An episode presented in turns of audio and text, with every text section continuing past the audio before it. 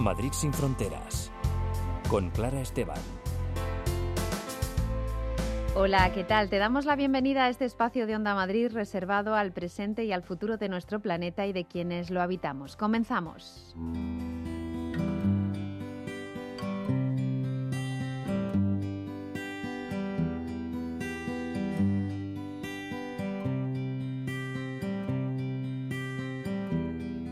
Saw you standing there, sandy blonde hair, the way it came tumbling down. Hoy en Madrid sin Fronteras vamos a hablar del derecho de protección internacional. La organización Diaconía trabaja con personas refugiadas, solicitantes de asilo y con su coordinadora estatal del área de migraciones y protección internacional conoceremos las diferentes causas que las obligan a huir de sus países. Además, hablaremos con el escritor Eloy Fernández Porta de su libro Los brotes negros en los picos de ansiedad, en el que cuenta en primera persona el sufrimiento que provoca la enfermedad mental. También acompañaremos a las fundadoras de, de la asociación Vivir sin Plástico en un viaje que han emprendido a pie por todo el litoral español durante un año para sensibilizar sobre la contaminación por plástico en los mares. Y desde la Asociación FADA nos van a contar cómo detrás de muchas atracciones turísticas hay maltrato animal y nos explicarán cómo evitar contribuir a ello.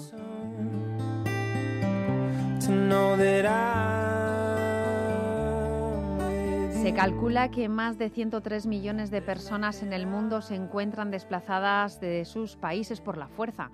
Los motivos que las obligan a abandonar su casa, su familia, su cultura, su país son muy diversas. Hoy vamos a escuchar a algunas personas que llegaron a España para ponerse a salvo y que son solicitantes de protección internacional. Son testimonios de personas a las que la organización Diaconía ha acompañado y sigue acompañando en este dificilísimo proceso a todos los niveles. Conchi Gómez es coordinadora estatal del área de migraciones y protección internacional de Diaconía España. Conchi, bienvenida a Madrid sin fronteras. Muchas gracias, buenos días. Buenos días. Bueno, para empezar, Conchi, si te parece, vamos a explicar qué es exactamente la protección internacional.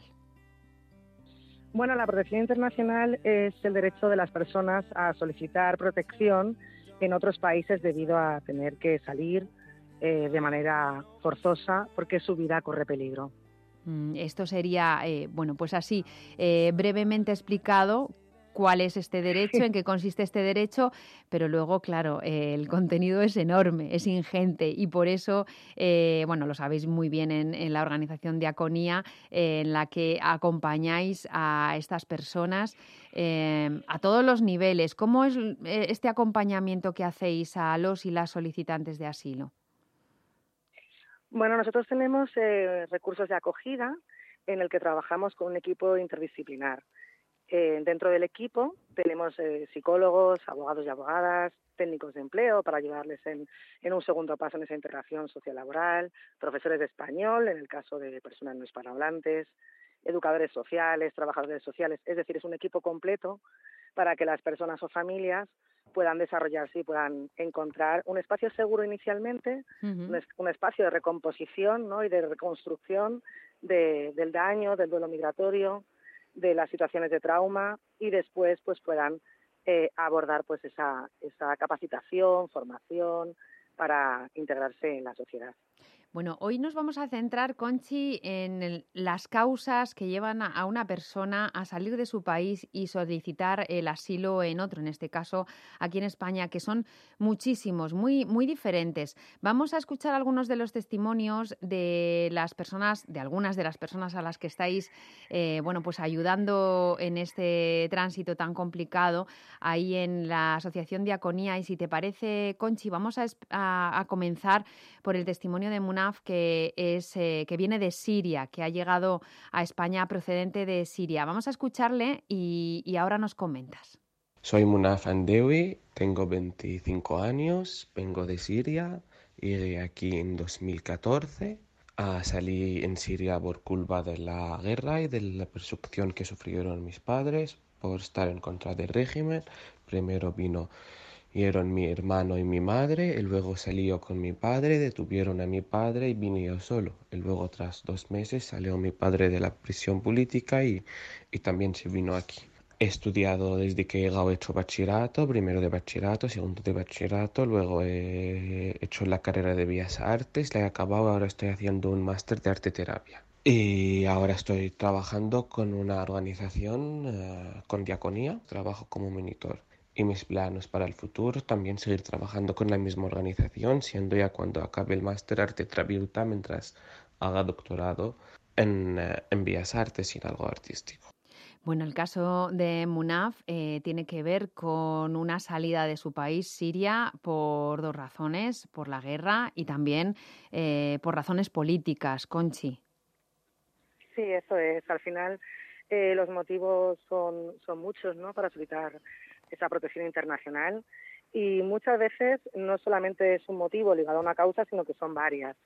el caso de Munaf para nosotros es un caso pues, de éxito, ¿no? De cómo ha hecho ya este proceso de, integración en, en, España y cómo, bueno, la guerra de Siria, aún desde que empezó en el 2011, todavía eh, siguen llegando personas desplazadas por la guerra a día de hoy, ¿no? Porque em, en este momento nosotros tenemos con el Ministerio de Inclusión, Seguridad Social y Migraciones el programa de resentamiento y que son personas que viven en campos de refugiados en el Líbano y que se, se fleta un avión de las familias más vulnerables que todavía viven en esos campos de refugiados desde la guerra del 2011, ¿no? Para que puedan tener una oportunidad. Mm. Em, por lo tanto, bueno, vemos, eh, no me extraña que digas que es un caso de éxito porque vemos que Munaf habla perfectamente el castellano, que está, eh, bueno, que ha, hecho sus estudios aquí, su formación, que está trabajando con, vuestra organización y que sus planes eh, pasan lógicamente con lo prolongada que, que viene siendo la, la, guerra en su país de origen, pues por hacer su vida en otro, en este caso en España. Em, pero no es fácil este camino que ha emprendido Munafi, que va, que va siguiendo con éxito. Conchi, me imagino que no siempre, bueno, pues las cosas salen tan bien.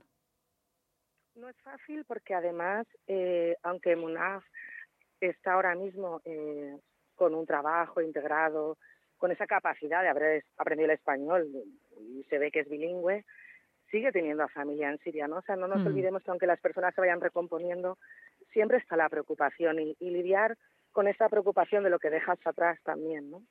Eh, pues es un proceso psicológico eh, muy muy fuerte el que hacen, ¿no? En este, esa resiliencia que, que, demuestran y que nosotros acompañamos ahí, ¿no? En ese en ese lado emocional. Mm. Vamos con otro caso, el de Gabriela, es un nombre ficticio y esto, bueno, pues nos eh, orienta acerca de ese, de ese miedo que todavía ya una vez en, España y, mm, bueno, eh, pues eh, presuntamente segura, en, en, principio lejos del foco de, del, que, del miedo del que huyó, bueno, pues sigue, sigue existiendo ¿no? una, una cierta una cierta precaución. ¿no? Eh, vamos a hablar del caso de Gabriela, que como decimos es un nombre ficticio. Ella eh, ha venido desde Honduras y su caso es diferente. Ella em, vino aquí huyendo de las maras, eh, que esto es un problema pues, muy extendido en muchos lugares de Latinoamérica, especialmente en Centroamérica. Vamos a escucharla. Eh, tengo exactamente un año o un mes de haber llegado a España por mis propios medios, ¿verdad? Salí huyendo de mi país por problemas con maras y pandillas. Ya por amenazas directas a mi casa y todo eso me sacaron de mi casa. Estoy aquí en España con mis dos hijas y mi nieto. Eh, el padre de mis hijas me ayudó un poco y, conseguimos el dinero para podernos venir por miedo a, a represalias, a que nos fueran a matar, a que incluso hasta una golpiza Ahorita estamos en situación de eh, solicitantes de asilo y bueno, nuestros planes a futuro, ¿verdad? Hablo por mis hijas y por mí, ahorita pues formarnos. En mi caso pues me gusta mucho la rama de la enfermería y la geriatría. Entonces ahorita eh, esperando a que nos lleguen unos cursos para empezar a formarnos y salir adelante en este país porque la verdad tenía mucho tiempo de no dormir bien. De hecho, hoy en la, mañana cuando me desperté eh, tuve una pesadilla que estaba ahí en el muro de mi casa y que estaban matando a un vecino. Y, y cuando desperté según yo estaba en mi casa y sentí ese miedo que, que, estuve sintiendo todo ese tiempo, pensando de que alguien me iba a perseguir o algo así. Para ver a mi mamá sería como que viniera ella aquí más bien. Bueno, aquí en el caso de Gabriela Conchi, pues eh, está hablando de su madre que ha quedado allí en Honduras, por la que, como tú, nos decías, pues sigue, sigue temiendo, ¿no? Eh, sigue estando pues parte de su corazón en, en, aquel país, pero por otro lado también eh, Gabriela pues sabe que no puede volver porque está en juego su vida, la vida de sus, de sus hijas y sigue teniendo pesadillas. Es verdad que ha llegado hace muy poquito. Está muy extendido este, este problema, el de las eh, maras, el de las pandillas, el de la violencia a la que se exponen eh, personas en diferentes eh, países? Pues desgraciadamente sí. Además en Honduras el nivel de violencia es altísimo y de crimen organizado. Entonces, pues como, como ella dice, al final tú sales, pero realmente tienes pesadillas, tienes flashback, te cuesta conciliar el sueño, tanto por lo que has vivido que no que lo tienes como algo aterrador, eh, porque allí no podías sentirte a salvo, eh, yendo por la calle, eh, yendo a trabajar, yendo a comprar, o sea, en cualquier momento el nivel de violencia en Honduras es altísimo. Y claro, esto al final, pues como decíamos antes, primero te viene el recuerdo, ¿no? Por todo lo que has pasado, porque al final es un, es un trauma que, que toca pues ir trabajando poco a poco para que la persona empiece, como decíamos antes, pues a reconstruirse. Pero mm. además es que sigues teniendo, no olvidemos que sales, pero dejas mucho atrás, ¿no? Mm. Dejas a tu familia, dejas a tus amigos, dejas tú, también tu cultura y, y, tienes que empezar de cero, ¿no? Mm. Entonces, además que a esto se le une que ella dice que ella está en el proceso de solicitud de asilo, es decir, sí, que no la tiene, aún. Entonces, este proceso en el que se estudia tu caso para concederte esa protección, pues también les supone em, muchísima inestabilidad, porque tienen que estar esperando para ver si, realmente van a ser concedidos y así pueden sentir esa tranquilidad de protección en España, en este caso. Mm, claro, ¿qué pasa si no, después de ese proceso que no sé cuánto dura, Conchi, eh, esta espera que genera lógicamente nos podemos imaginar pues bastante angustia, bastante estrés y además un poco en el que en el que se te para un poco la vida, ¿no? Porque bueno, estás en ese impasse también, ¿no? De no saber. Eh, pero ¿cuánto, cuánto tiempo puede pasar eh, hasta que es concedida y qué ocurre si no, si no se concede esa protección internacional? El tiempo va a depender, eh, no hay un tiempo estipulado, puede ser dos meses, tres, cuatro, cinco, seis porque depende del caso y depende también de las solicitudes que tengan en trámite. Entonces no hay un tiempo estipulado, pero podemos hablar de seis meses por hacernos una, una, media, de tiempo, ¿no? Em, si no te conceden eh, esa protección, al final lo que ocurre es que te quedas en situación irregular. Claro. Y tienes que buscar otras vías, pues un arraigo por formación, un arraigo laboral, es decir, pero llega un momento en que vuelves a estar aquí de manera bastante inestable, ¿no? En hmm. el que tienes que, pensar qué puedes hacer, ¿no? En el caso de que no, no te puedan conceder esa protección. Esta, esta causa eh, sería motivo, ¿no? En principio para, para ser, eh, bueno, para tener esa protección internacional, ¿no? Eh, esta, estas amenazas por parte de pandillas, de maras, en el país de origen que estén acreditadas, ¿verdad? Eso es, sí. En este caso se suele conceder la protección de manera bastante sencilla. Vamos a, escuchar, eh, Conchi, si te parece, otro, otro caso. Eh, este nos remite a Afganistán y escuchamos en este caso a, Amit. Soy Amit, eh, soy de Afganistán y mi, ahora mismo mi país es de gobierno de Talibán, Talibán eh, conseguir mi, país. por este caso yo vino en España porque en Afganistán ahora mismo las mujeres, los jóvenes no tienen derecho para estudiar, para trabajar y mm, por este caso que mi, mi, vida en Afganistán creo que un poquito difícil. Es que yo, para mí, eh, es que eh, tenía en Afganistán, cuando era en Afganistán, tenía una empresa de media, media, eh, media sí. Eh, y Afganistán y Taliban no, no querían la gente que trabajaban en media agency. Y otra razón que tengo es que tenía un sueño de fútbol, que en Afganistán no tengo posibilidad para conseguir este sueño. Ser jugador de fútbol, sí. Jugaba en selección de eh, Afganistán también para, eh, para conseguir mi sueño, pero ahí la gente de Afganistán no tiene respeto para fútbol, para, un, para deporte, para la gente que eh, jugar deporte. Bueno, en el caso de Amid eh, tenemos varias cosas muy interesantes, Conchi. Estamos hablando de una persona que eh, se va de su país, eh, que huye de su país, porque, bueno, pues por la falta de garantías de derechos humanos, entre otros, bueno, pues también por la falta de garantías de un derecho de, libertad, de libertad de expresión. Él habla de, de, su empresa, una empresa em, de medios, em, y bueno, pues esto entra en conflicto con el régimen talibán, eh, también el, deporte. Eh, Amid viene a España buscando bueno, pues, eh, derechos humanos, buscando una libertad que allí no tiene. Efectivamente, al final eh, la llegada de los talibanes, que fue un poquito antes de la guerra de Ucrania y que llegaron también muchísimas personas huyendo de esta falta de derechos, al final es un motivo también ¿no? religioso, político, y de, y de pocas garantías ¿no? de poder desarrollarte libremente.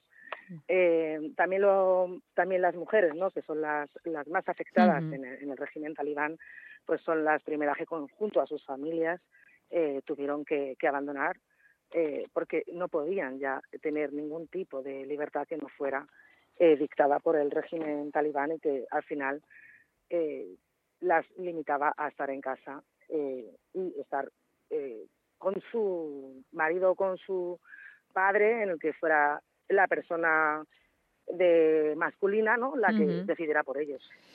Conchi, en eh, Diaconía habéis, eh, estáis estrenando una serie documental que se llama Vidas en Tránsito, que se puede ver en el canal de, en vuestro canal de YouTube y eh, que recoge 12 historias que se van a ir publicando, eh, bueno, pues eh, una, una tras otra, 12 historias de acogida y de refugio que reflejan esa variedad de situaciones que empujan a huir eh, a, las personas de sus países. Hemos escuchado algunos ejemplos, pero en esta serie, Vidas en Tránsito, vais a eh, ir explicando, vais a ir, eh, mostrando testimonios directos de esas personas refugiadas a las que ayudáis en la organización y que tienen, bueno, pues historias muy diferentes y que vienen de países muy distintos. Sí, la idea de hacer el documental cumplía dos propósitos fundamentales. Por un lado, pues mostrar a la sociedad que las personas que no tenemos en nuestra cabeza, como que eso puede ser un motivo de asilo, no ese desconocimiento, porque nos suena más pues lo que es la guerra, Ucrania, eh, también Siria, ¿no? que lo hemos hablado ahora, pero esas, esas otras nacionalidades y esos otros motivos son muy desconocidos, ¿no? Entonces eh, queríamos pues sensibilizar sobre esta realidad, sobre que existen motivos de etnia, existen motivos de nacionalidad, existen motivos de tortura, de pena de muerte. Es decir, queremos dar a conocer esta realidad para sensibilizar a la población y que la integración sea más fácil. Hmm. Y bueno, el segundo propósito que cumple es que las personas que cuentan su testimonio lo están viviendo desde el empoderamiento y desde la reconstrucción ¿no? de su propio proceso, mm. en el que pueden eh, dar voz, en el que pueden sanar a la hora de poder contarlo y en el que también ellos y ellas lo hacen con la ilusión de poder ayudar a otros que están en esa situación hmm. a que vean que, la integración es posible. Pues invitamos a todos nuestros oyentes a ver esa serie documental Vidas en Tránsito porque es muy importante escuchar los testimonios en directo para bueno, pues desarrollar nuestra empatía, para comprender mejor eh, lo que significa eh, ser eh, una persona refugiada y también para conocer bueno, pues la labor de una organización como Diaconía. Conchi Gómez, coordinadora estatal de la área de Migraciones y Protección Internacional de Diaconía España, muchísimas gracias por contárnoslo. Muchísimas gracias a vosotros.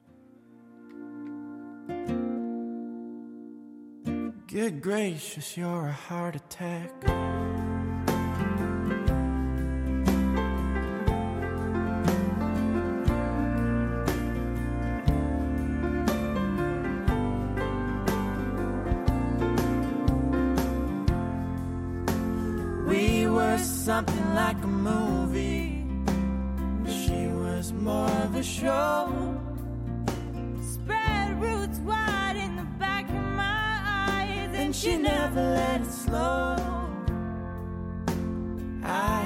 had my hand full of aces, ran her fingers down the back of my neck.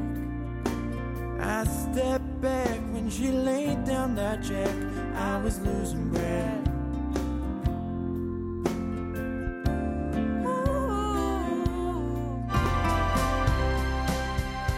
Madrid sin fronteras con Clara Esteban.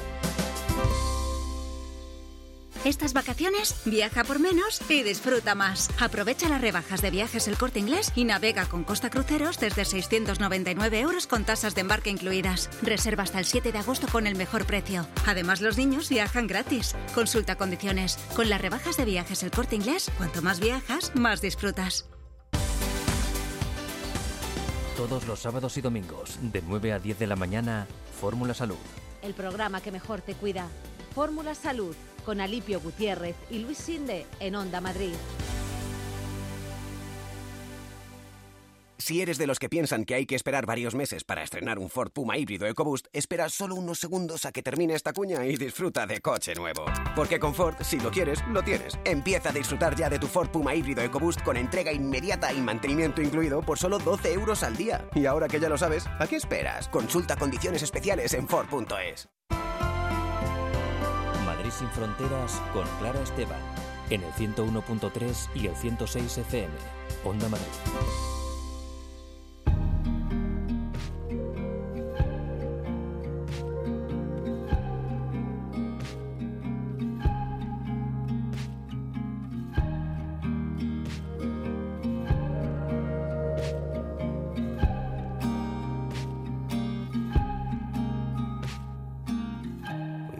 To call these days A thousand miles between Los brotes negros en los picos de ansiedad es un relato en primera persona sobre el dolor que causa la enfermedad mental y son estos relatos los que nos ayudan a comprender la fragilidad, la vulnerabilidad en una sociedad que presiona, que decepciona, que aísla, que empobrece. El escritor, el escritor y ensayista Eloy Fernández Porta nos trae la sobrecogedora historia de lo que vivió, de lo que una de cada cuatro personas vive, ha vivido o vivirá, solo que él lo cuenta como nadie. Eloy Fernández Porta, bienvenido a Madrid sin Fronteras. Hola, Clara, muchas gracias. Gracias a ti por eh, estar con nosotras para eh, bueno, contarnos lo que cuentas en este cuaderno de anagrama, esta colección bueno, pues que, que de ensayo de un sello que nos, que nos encanta. Eh, es un tópico que algunos autores hablen mm, del eh, escribir un libro como algo terapéutico, pero parece que en este caso pues es algo eh, que podemos podríamos tomar eh, quizá literalmente eh, Eloy. Pues mira, sí, porque el origen de este libro está en una terapia de tipo conductista en la que la, mm, el médico me propuso mandarle después de cada sesión algunos mensajes, unos mails con un resumen de lo que habíamos hablado a partir de ahí yo mismo empecé a tomar notas en un cuaderno que uso muchos y esa escritura, que en primera instancia tenía un uso privado en el contexto terapéutico, pues fue creciendo, fue tomando forma. Al principio era un magma eh, ilegible, eh, pero mm, a medida que iba escribiendo me iba sintiendo más cómodo, se iba encauzando y en un momento dado eh, empecé a añadir más informaciones, más ideas sobre lo que me estaba ocurriendo a mí, pero también sobre las consecuencias sociales que esto tiene. Así que parte de la clínica el texto y, eh, y acaba en un texto para todo el mundo. Sí. Mm, y luego, bueno, pues le has dado una forma eh, muy poética, mm, por otro lado, mm, bueno, muy personal que nos, nos, eh, nos lleva a, a, algo muy íntimo, eh, a una voz, bueno, pues muy, muy tuya. es muy interesante cómo hablas del origen de esa quiebra de la salud mental. En tu caso, el, el, detonante explicas que es una ruptura de pareja, pero hablas de la precariedad laboral, del estrés del trabajo, de la falta de dinero, de, de algo muy interesante que, luego me gustaría que también que, que, nos mm, detuviéramos un poquito en ello, que es en esa jerarquía de los sentimientos o jerarquía de los daños, eh, que me parece una idea bueno, pues muy esclarecedora, ¿no? También de, mm, para hablar de, salud mental. Eh, ¿Cuántas cosas eh, nos amenazan nuestra salud y nuestro, nuestra quiebra de la salud mental?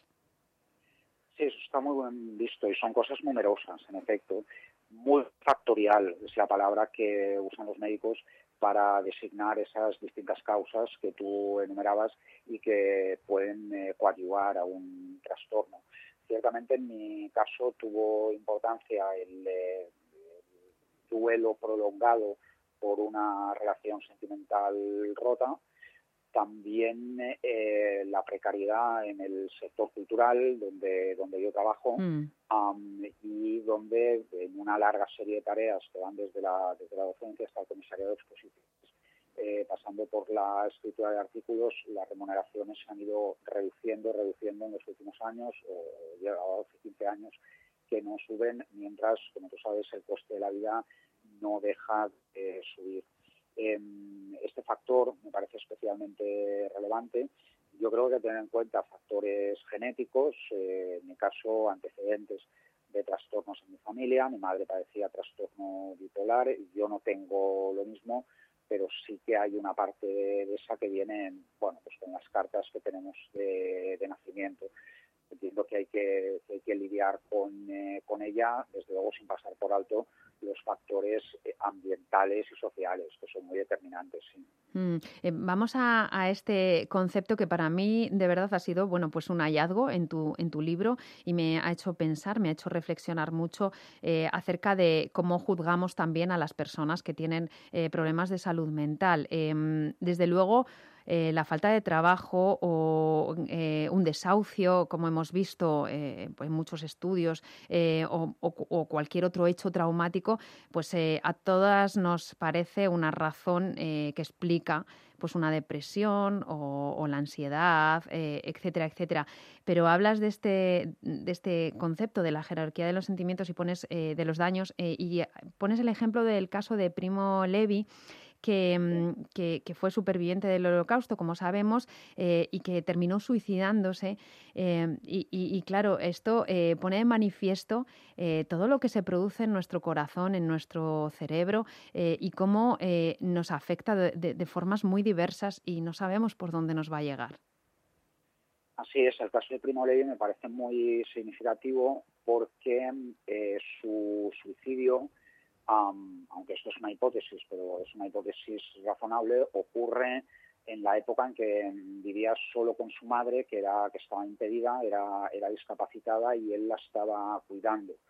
Y um, da la impresión de que adoptar el papel de cuidador para él resultó más devastador que haber pasado por la experiencia de los campos de exterminio y esto que puede parecer contraintuitivo, es como no, pero una mm. cosa es mucho más grave que la otra, ¿dónde, dónde va a parar?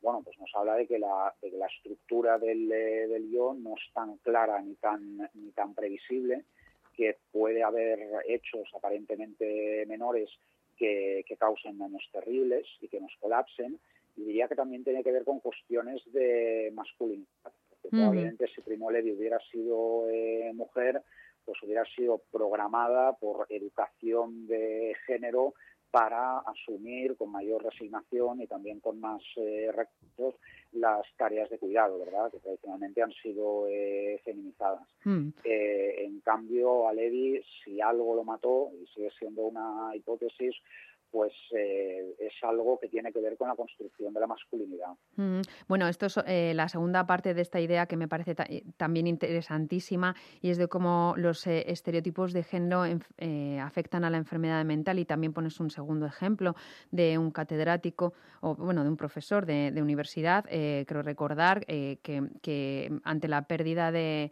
el fallecimiento de su hija eh, y, la, y, la, y la, el no acceso a una cátedra, eh, bueno, pues eh, se ve más afectado por lo, por lo segundo que por lo primero, ¿no? y nos habla también de, de esto nuevamente, ¿no? De, de, de, de esa jerarquía de, de, daños y de el patriarcado, quizás también. Sí, totalmente. Eso lo cuenta eh, Carlos Castilla del Pino en sus memorias y sí, cuando fueron publicadas, eh, desde luego suscitó mucha sorpresa, eh, indignación, enfado. Creo que al, bueno, al expresar ese sentimiento con, mucha, con mucha sinceridad, trataba de decir que hay acontecimientos los podemos vivir como si fuera un desastre meteorológico, como si fuera un designio de los dioses, como si fuera un malfario, la muerte de una hija en un, eh, en un accidente, bueno, Mm. pues el- eh, lo puedo imaginar como el destino aciago que se ha, que se ha arrojado sobre mí y sobre, sobre mi hija. En cambio, hay otros acontecimientos como, eh, bueno, como haber perdido el concurso de acceso a la, a la cátedra, que al parecer se viven más bien como una destrucción de la propia identidad, como una negación de la carrera académica que hasta aquel momento había, había tenido. Y así es como la, lo que tú denominabas la, jerarquía entre los sentimientos, los más relevantes y los menos eh, relevantes, se invierte o más bien descubrimos que es distinta a lo que sospechábamos. ¿no? Hay otro, eh, es que ese, tu libro es, es muy es muy finito, eh, son son eh, bueno pues lo, lo tengo delante un- eh, unas 130 páginas, pero eh, contiene eh, bueno pues un catálogo de, de cuestiones que son centrales para entender lo que es la, la enfermedad mental, para entenderlo si no se si no se ha vivido y comprenderlo mejor y no eh, minorizar ni, ni, ni juzgar. Eh, otra de las cosas que explicas es la ideación suicida desde dentro, que me parece también que es algo eh, muy interesante para que comprendamos de una vez por todas qué es lo que ocurre ¿no? a una persona que, que está en este extremo. Sí, la cuestión de las, de las ideaciones suicidas, que fueron frecuentes en la, en la trastorno de ansiedad, yo la veía como, como un punto límite, como, como un dique. Decir, cuando alguien tiene pensamientos recurrentes, eh, ruminaciones, ideas obsesivas que dan vuelta a la, a la cabeza y que no se pueden eh, parar, no siempre los pensamientos como si, como si vinieran desde fuera, como si eh, fuera una fuerza eh, imparable, bueno, recurrir a la idea de ponerle, de ponerle fin eh, puede, curiosamente, evitar que realmente se le ponga, se le ponga fin. Algo semejante ocurre con las autolesiones. Mm. Es un tema sobre el que a veces se dan informaciones un poco equívocas, porque se relaciona muy estrechamente eh, con frecuencia a- con la adolescencia, con la juventud, como si fuera una cuestión de falta de, de contención o de falta de comprensión de las propias emociones. Yo creo que ahí el factor principal es que el dolor psíquico, cuando es intenso, puede acallar el instinto de supervivencia. Hay un punto en que la mente se olvida de que la prioridad es seguir con vida y le parece que es prioritario detener el dolor al precio que sea. Y ahí es donde aparece la, la autolesión que en esas circunstancias en muchos casos resulta útil también como dique, como, como contención, porque el paso siguiente sería hacerse daño de verdad o causar daño a otra persona en ese estado de descontrol. Mm, La, la verdad es que el catálogo de emociones que describes y que, que se vive, que vive la persona con eh, un- una enfermedad mental, bueno, pues es, es enorme. Y mm, ya para, para terminar esta entrevista, Eloy, me gustaría ta- mm, que, mm, tener tu reflexión acerca de esa relación entre la enfermedad mental y el arte y la creación artística, bueno, que, que viene históricamente también, ¿no? Eh, eh, en- entroncada eh, y, y como tú perteneces a, a este, a este mundo, a este mundo del arte y de la, de la creación, bueno, pues me gustaría también que, que hicieras una pequeña reflexión acerca de esto, ¿no? De cómo, de cómo entronca una cosa con la otra. Pues sí, entroncan a partir de a partir de nociones como la como la melancolía, de la, las, las ciencias de la, de las psique clásicas habían llamado así, que evidentemente tiene otros nombres, eh, depresión, otros tipos de, trastornos, eh, y que es una cualidad que tradicionalmente se ha atribuido a las personas con talante creativo o artístico, principalmente a las que hacían ah, un trabajo que no era físico o al menos no era físicamente eh, extenuante. Hay una parte de verdad, no hay elementos de la creación literaria, pictórica, eh, todas, las, todas las demás que se pueden explicar en esa, eh, en esa clave. hay otro aspecto, en cambio, que es, bueno, que es extrapolable a cualquier clase de, trabajo. Y aquí podríamos hablar de, cómo pues, lo que antes se llamaba melancolía en, pues, en, la época del capitalismo de plataformas, con la aceleración laboral que todos tenemos, se transforma en, eh, se transforma en estrés, se transforma Mm. en, eh, en ansia, se transforma en burnout, que es un problema muy frecuente, como tú sabes, entre los millennials, bueno, que se ha localizado en los millennials eh, específicamente, pero que es generalizado, El síndrome de estar quemado.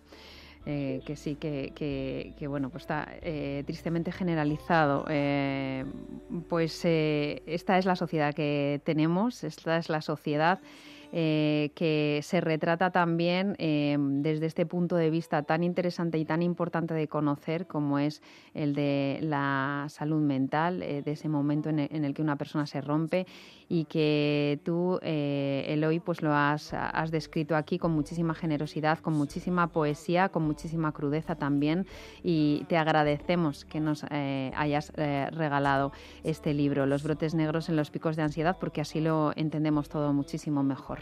Muchísimas gracias. Soy, soy yo quien te agradece tu amabilidad, claro, tu amabilísima lectura. Un abrazo fuerte. Otro para ti.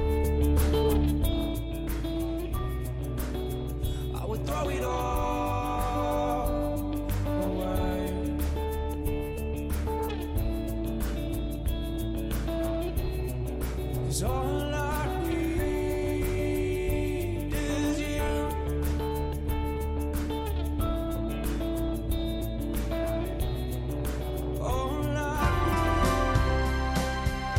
Madrid sin fronteras con Clara Esteban. E-Lentillas, especialistas en cuidado de la salud. En E-Lentillas podrás encontrar todo lo necesario para tus ojos, lentillas, gotas, gafas y ahora además con nueva sección de parafarmacia, elentillas.com. Cuidamos de ti. Estas vacaciones viaja por menos y disfruta más. Aprovecha las rebajas de viajes el corte inglés y navega con Costa Cruceros desde 699 euros con tasas de embarque incluidas. Reserva hasta el 7 de agosto con el mejor precio. Además, los niños viajan gratis. Consulta condiciones. Con las rebajas de viajes el corte inglés, cuanto más viajas, más disfrutas. Madrid sin fronteras con Clara Esteban. Onda Madrid.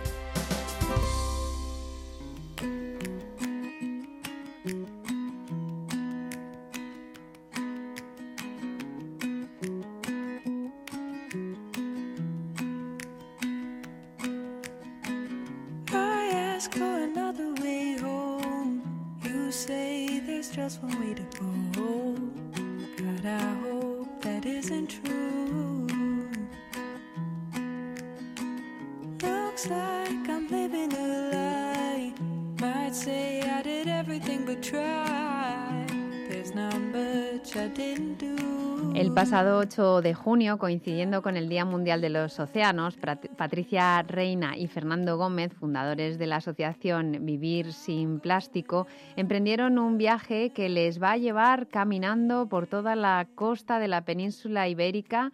Son casi 8.000 kilómetros en total, si no me equivoco, durante la eh, aproximadamente el próximo año van a estar caminando y recorriéndolo y esto lo hacen para entrar en contacto con las personas y las asociaciones que en cada, eh, cada- en cada uno de esos lugares por los que van a ir pasando está tratando de eliminar el plástico de los mares. Eh, también van a dar charlas, encuentros con eh, científicos, limpiezas de playa, eh, recuento de residuos, un montón de, de actividades, de, de- de cuestiones que están ya eh, llevando a cabo y de lo que nos van a contar ahora mismo, porque ya les saludamos. Fernando, Patricia, eh, bienvenidos a Madrid sin Fronteras.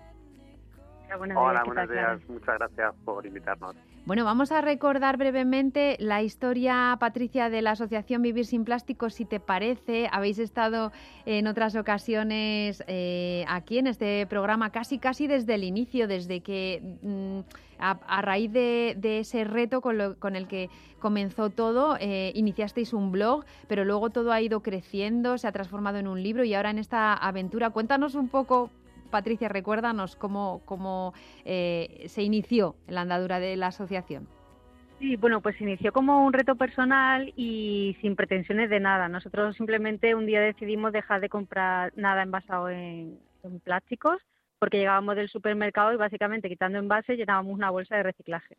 Entonces, bueno, decidimos pues intentar, como reto personal, eh, no volver a comprar así y abrimos un blog simplemente para que eh, si fuese el compromiso público, ¿no? Nos lo tomase un poquito más en serio, ¿no? Cuando se cuenta a todo el mundo parece que, que te comprometes más y poco a poco, bueno, no poco a poco, en realidad enseguida empezó a tener repercusión, empezaron a llamarnos de entrevistas para dar charlas y cosas y la gente empezó a entrar también para ver las alternativas que habían y tal. Entonces nos dimos cuenta de que era un tema que interesaba más de lo que parecía, ¿no?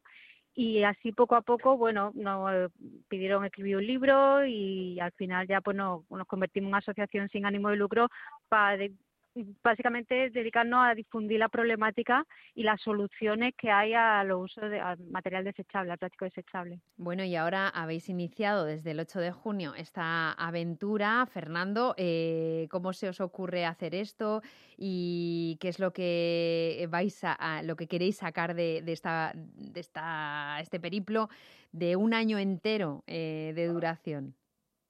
Bueno, pues la ocurrencia, la verdad, es que no tenemos muy claro con cuándo ni cómo se nos ocurrió pero un poco mezcla pues la pasión que tenemos por el medio ambiente y por vamos por eliminar el plástico de los medios naturales y luego también nos encanta caminar y, vamos sobre todo a lo de la costa o sea que reúne dos pasiones.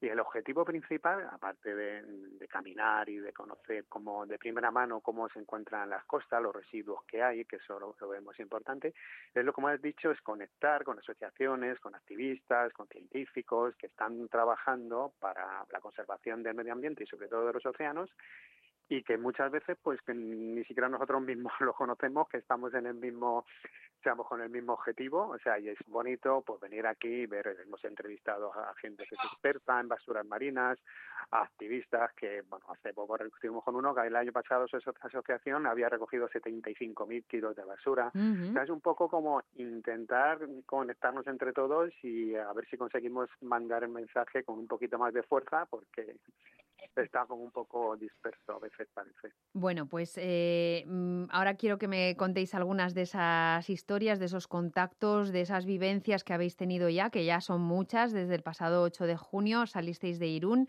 El objetivo es llegar hasta Port Bow en, en Girona. Em, pues eso, de aquí a, un año aproximadamente. En estos momentos estáis en Bilbao, Patricia, eh, y ya, eh, pues esto ha dado ya para mucho, ¿no? ¿Cuáles son algunas de las cosas que, que habéis hecho desde el día 8 de junio hasta ahora? Sí, pues mira, nada más empezar, el día 9 estuvimos en un barco ecoactivo, que era una antigua tunera, eh, la última de madera, ¿no? Que la rescataron porque ya normalmente, bueno, pues toda la tunera, pues todos los barcos se hacen ya con otros materiales y la rescataron para hacer un barco de concienciación activa, ¿no? De concienciación sobre la protección de los océanos. Y nos estuvieron contando todo lo que hacen, todos los muestros de microplásticos, llevan allí a gente para que directamente eh, pesquen basura con redes, ¿no? Y es súper interesante y después estuvimos, por ejemplo, en Pasaya hemos estado con otra otra asociación, bueno, una iniciativa que se llama Surfing for Science, que lo que hace es implicar a la gente en el muestreo de microplásticos. Y entonces íbamos haciendo paddle surf con una mantarraya y entonces ahí pues se iban cogiendo todos los microplásticos, luego eso se manda al laboratorio. Y se hace así porque mm, eh, bueno, pues nosotros paddle surf se puede hacer cerca de la costa, pero ahí los barcos científicos no llegan, entonces como para implicar a la gente y también para poder coger muestras en lugares donde bueno, pues no se puede por cuestiones, bueno, no se pueden acercar a la costa los barcos científicos. Y mm, luego también estuvimos en otra zona de concentración de plásticos que hay en la ría de Pasaya y también en playas que no tienen acceso por, por tierra. Entonces nos llevaron en barco para ver toda la acumulación que había ahí y eran sobre todo de pesca. Entonces también estuvimos haciendo la limpieza de esa zona donde no se puede llegar de, otra forma Así que no, sí, ha sido súper productivo realmente. Em, bueno, eh, a mí me gustaría que me eh, explicarais algunas de las cosas que tú has eh, nombrado, Patricia, por ejemplo, este análisis de microplásticos. ¿En qué consiste, qué se hace, qué se está haciendo para eh, ver eh, la dimensión de este problema que, que, es, que es muy grande. Eh, Fernando, eh, ¿cómo son estas, eh, bueno, pues estas muestras que se recogen? ¿Con qué objetivo? ¿Qué es lo que se ve ahí? ¿Y cómo está un poco la situación de, de este tema de los microplásticos? Pues la situación de los microplásticos, como dices, es bastante preocupante. En esta muestra lo que se hace es como una red muy fina, o sea, es como es un soporte, mm, bueno, este metálico de madera que va, mm, digamos, como medio flotando y va recogiendo, pues, o sea, vas con una piragua con el Padre Sur, como ha dicho Patri, y ha- haces un, una milla de longitud y sencillamente esto soporta un filtro muy fino y va recogiendo todo, o sea, como si fuese con un con una especie de red muy finita detrás y recoge todos los microplásticos que están en la superficie de, de- de una milla. Esto se hace periódicamente en los mismos sitios para ver también cómo, cómo, se, cómo está la evolución. Una vez que se recogen estos microplásticos, bueno, se quedan en una especie de redecilla, eh, se limpia y se mandan a, bueno, a la Universidad de Barcelona, donde hay una científica experta en microplásticos que los analiza.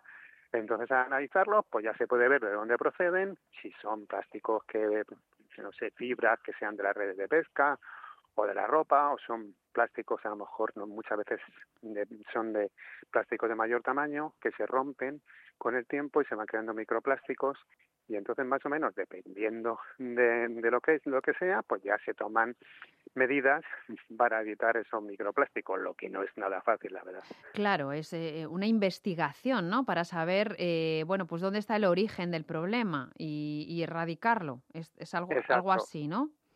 Sí, es lo que se trata, de ver dónde está el origen del problema para luego, pues, todas las leyes que vayan en ese, pues, vamos, para evitar el origen, que es de de donde está.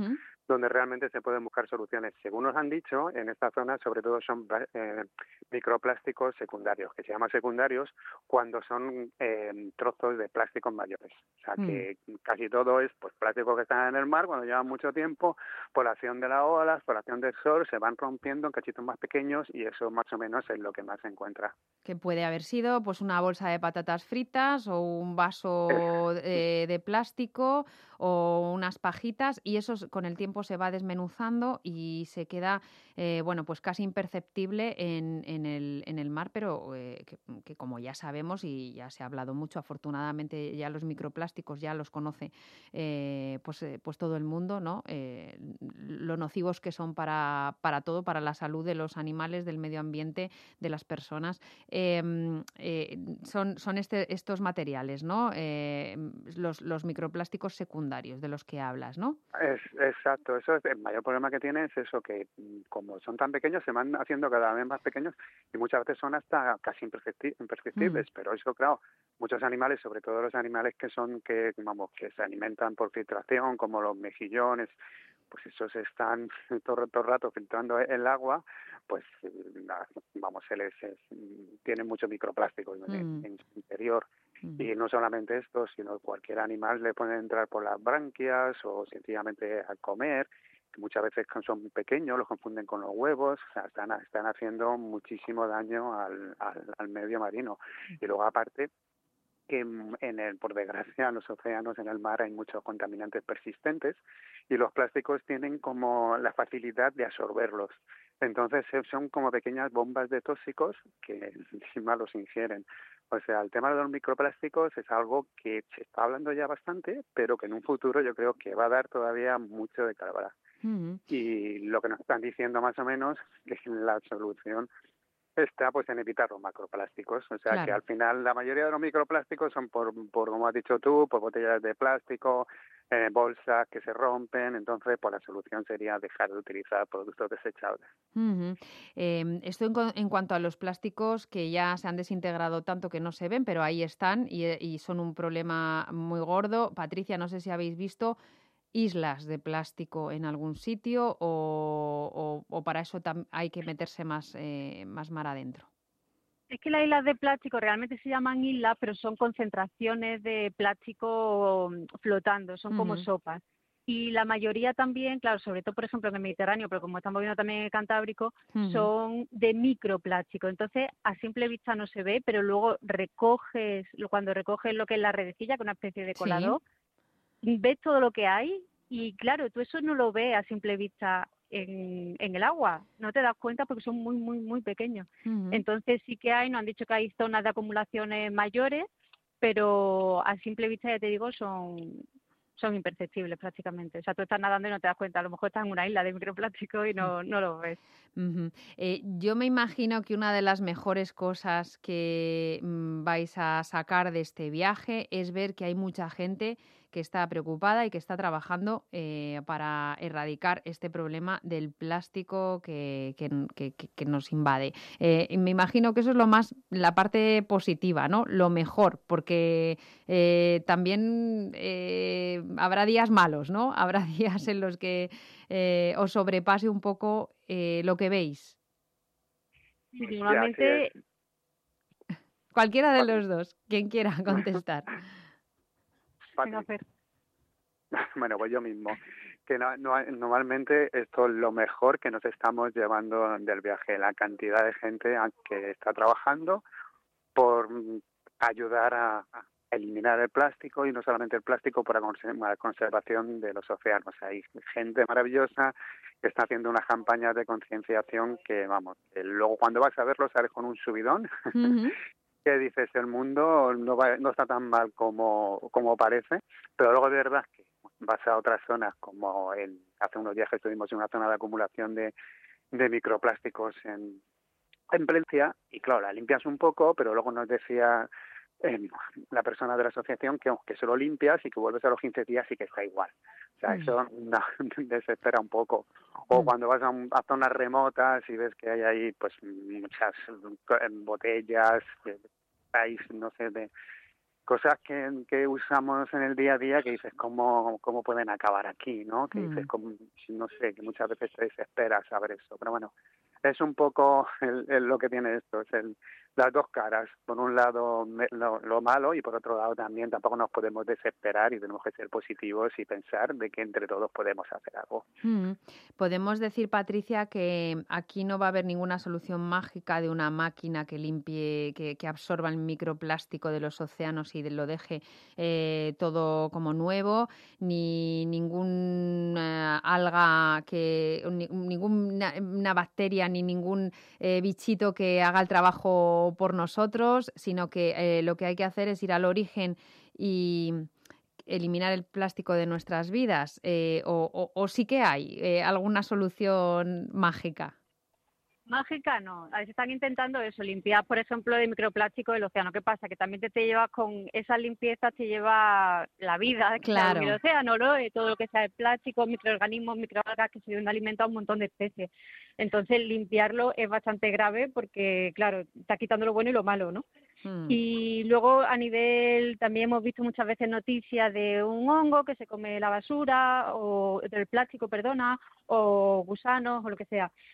¿Qué pasa? Que esos son aplicaciones que tendrían para buscar la enzima que tiene ese animal y eso aplicarlo a plásticos futuros para que sean biodegradables, no se degraden solo, pero no para que llegue un animal y se coma nuestra basura, eso es Claro. imposible. Entonces muchas veces hay que tener leer bien la letra pequeña porque parece que ah, no, pues, ah, he encontrado un gusano que come plástico, ¿no? Es como que ya es la solución y no es la solución. Al final tenemos que reducir, hay un daño que ya está hecho, que no es cuestión de agobiarnos ni nada, pero hay ya un daño grave que ya todo lo que está en el mar ahí se va a quedar y los plásticos que ya hay se van a seguir rompiendo y descomponiendo y convirtiendo en microplásticos. Lo que tenemos que intentar es que no vaya más. O sea, Claro.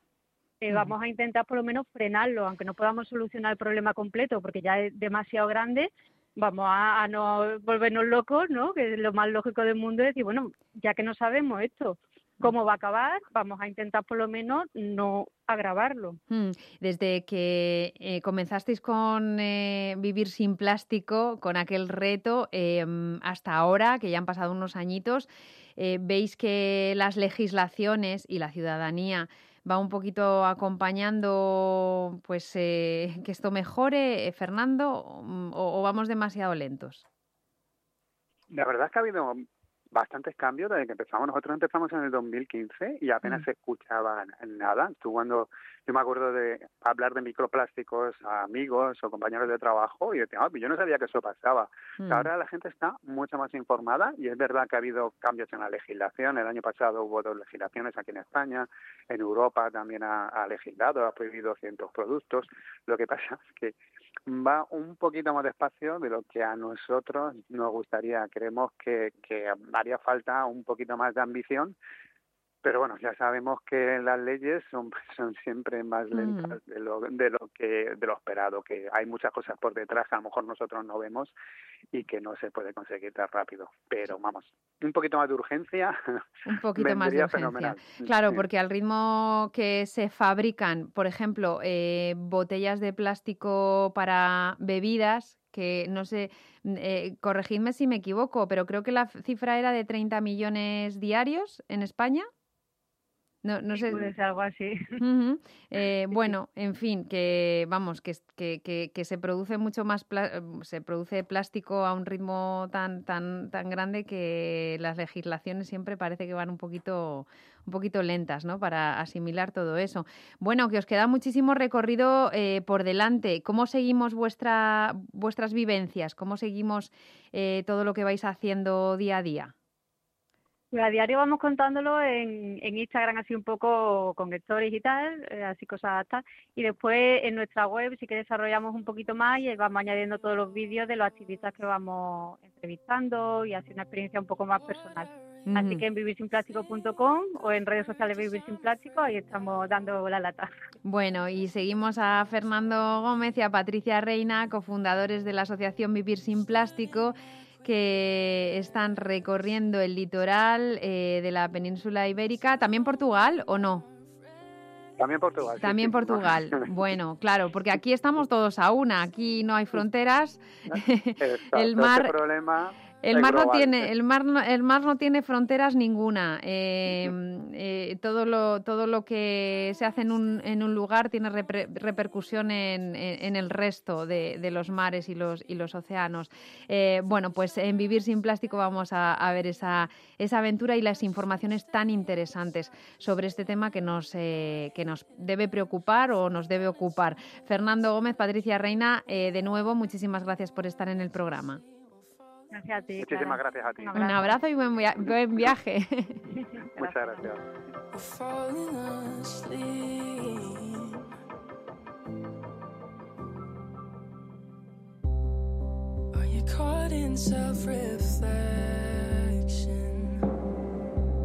Andrea Torres Payés, encargada del Departamento de Animales Salvajes de Fundación FADA. Se acerca el verano y las posibilidades de viajar y acercarse y conectarse con el mundo natural se multiplican. Sin embargo, según por qué actividades nos decantemos, la elección puede tener graves repercusiones sobre los animales. De hecho, en la mayoría de las actividades turísticas con animales, lo único que vemos son individuos arrebatados de su ambiente, emplazados en un hábitat artificial, sufriendo y realizando comportamientos impropios de su especie y todo ello para el entretenimiento del turista. Algunas de las actividades más típicas de las que hablamos son aquellas en las que se alimenta, acaricia o fotografía junto a un animal salvaje. Actividades que no solo implican un estrés y un perjuicio directo hacia el bienestar de ese animal implicado, sino que también comporta un riesgo de accidentes y de transmisión de enfermedades muy alto o las actividades de transporte, paseo a lomos de un camello, en carruaje de caballos, actividades de las cuales podemos prescindir fácilmente y que para los animales suponen unas condiciones de trabajo y de vida muy duras. Largas jornadas sin descanso, vida en cautividad sin poder socializar, problemas físicos como consecuencia. Desde FADA animamos a todos los viajeros y viajeras a evitar esas actividades turísticas que implican interacción directa con animales salvajes, como paseos, espectáculos, actividades de nado o de alimentación de crías, y a investigar previamente los lugares que se anuncian como santuarios, parques o centros de rescate, ya que podría tratarse de centros de cautiverio que exhiben animales con fines de lucro y sin ninguna finalidad real de rescate o rehabilitación. En la web de nuestra campaña www.turismo-responsable.com es posible encontrar consejos para reconocer actividades y lugares turísticos que perjudican a los animales, así como alternativas éticas para conocerlos de forma más respetuosa. Feliz verano. Pues así termina nuestro programa de hoy. En la realización ha estado Javier López. Gracias por acompañarnos. Que tengas una feliz semana. How do you? How do you make a home? What to do? Cause I never stay too long. Every house looks the same.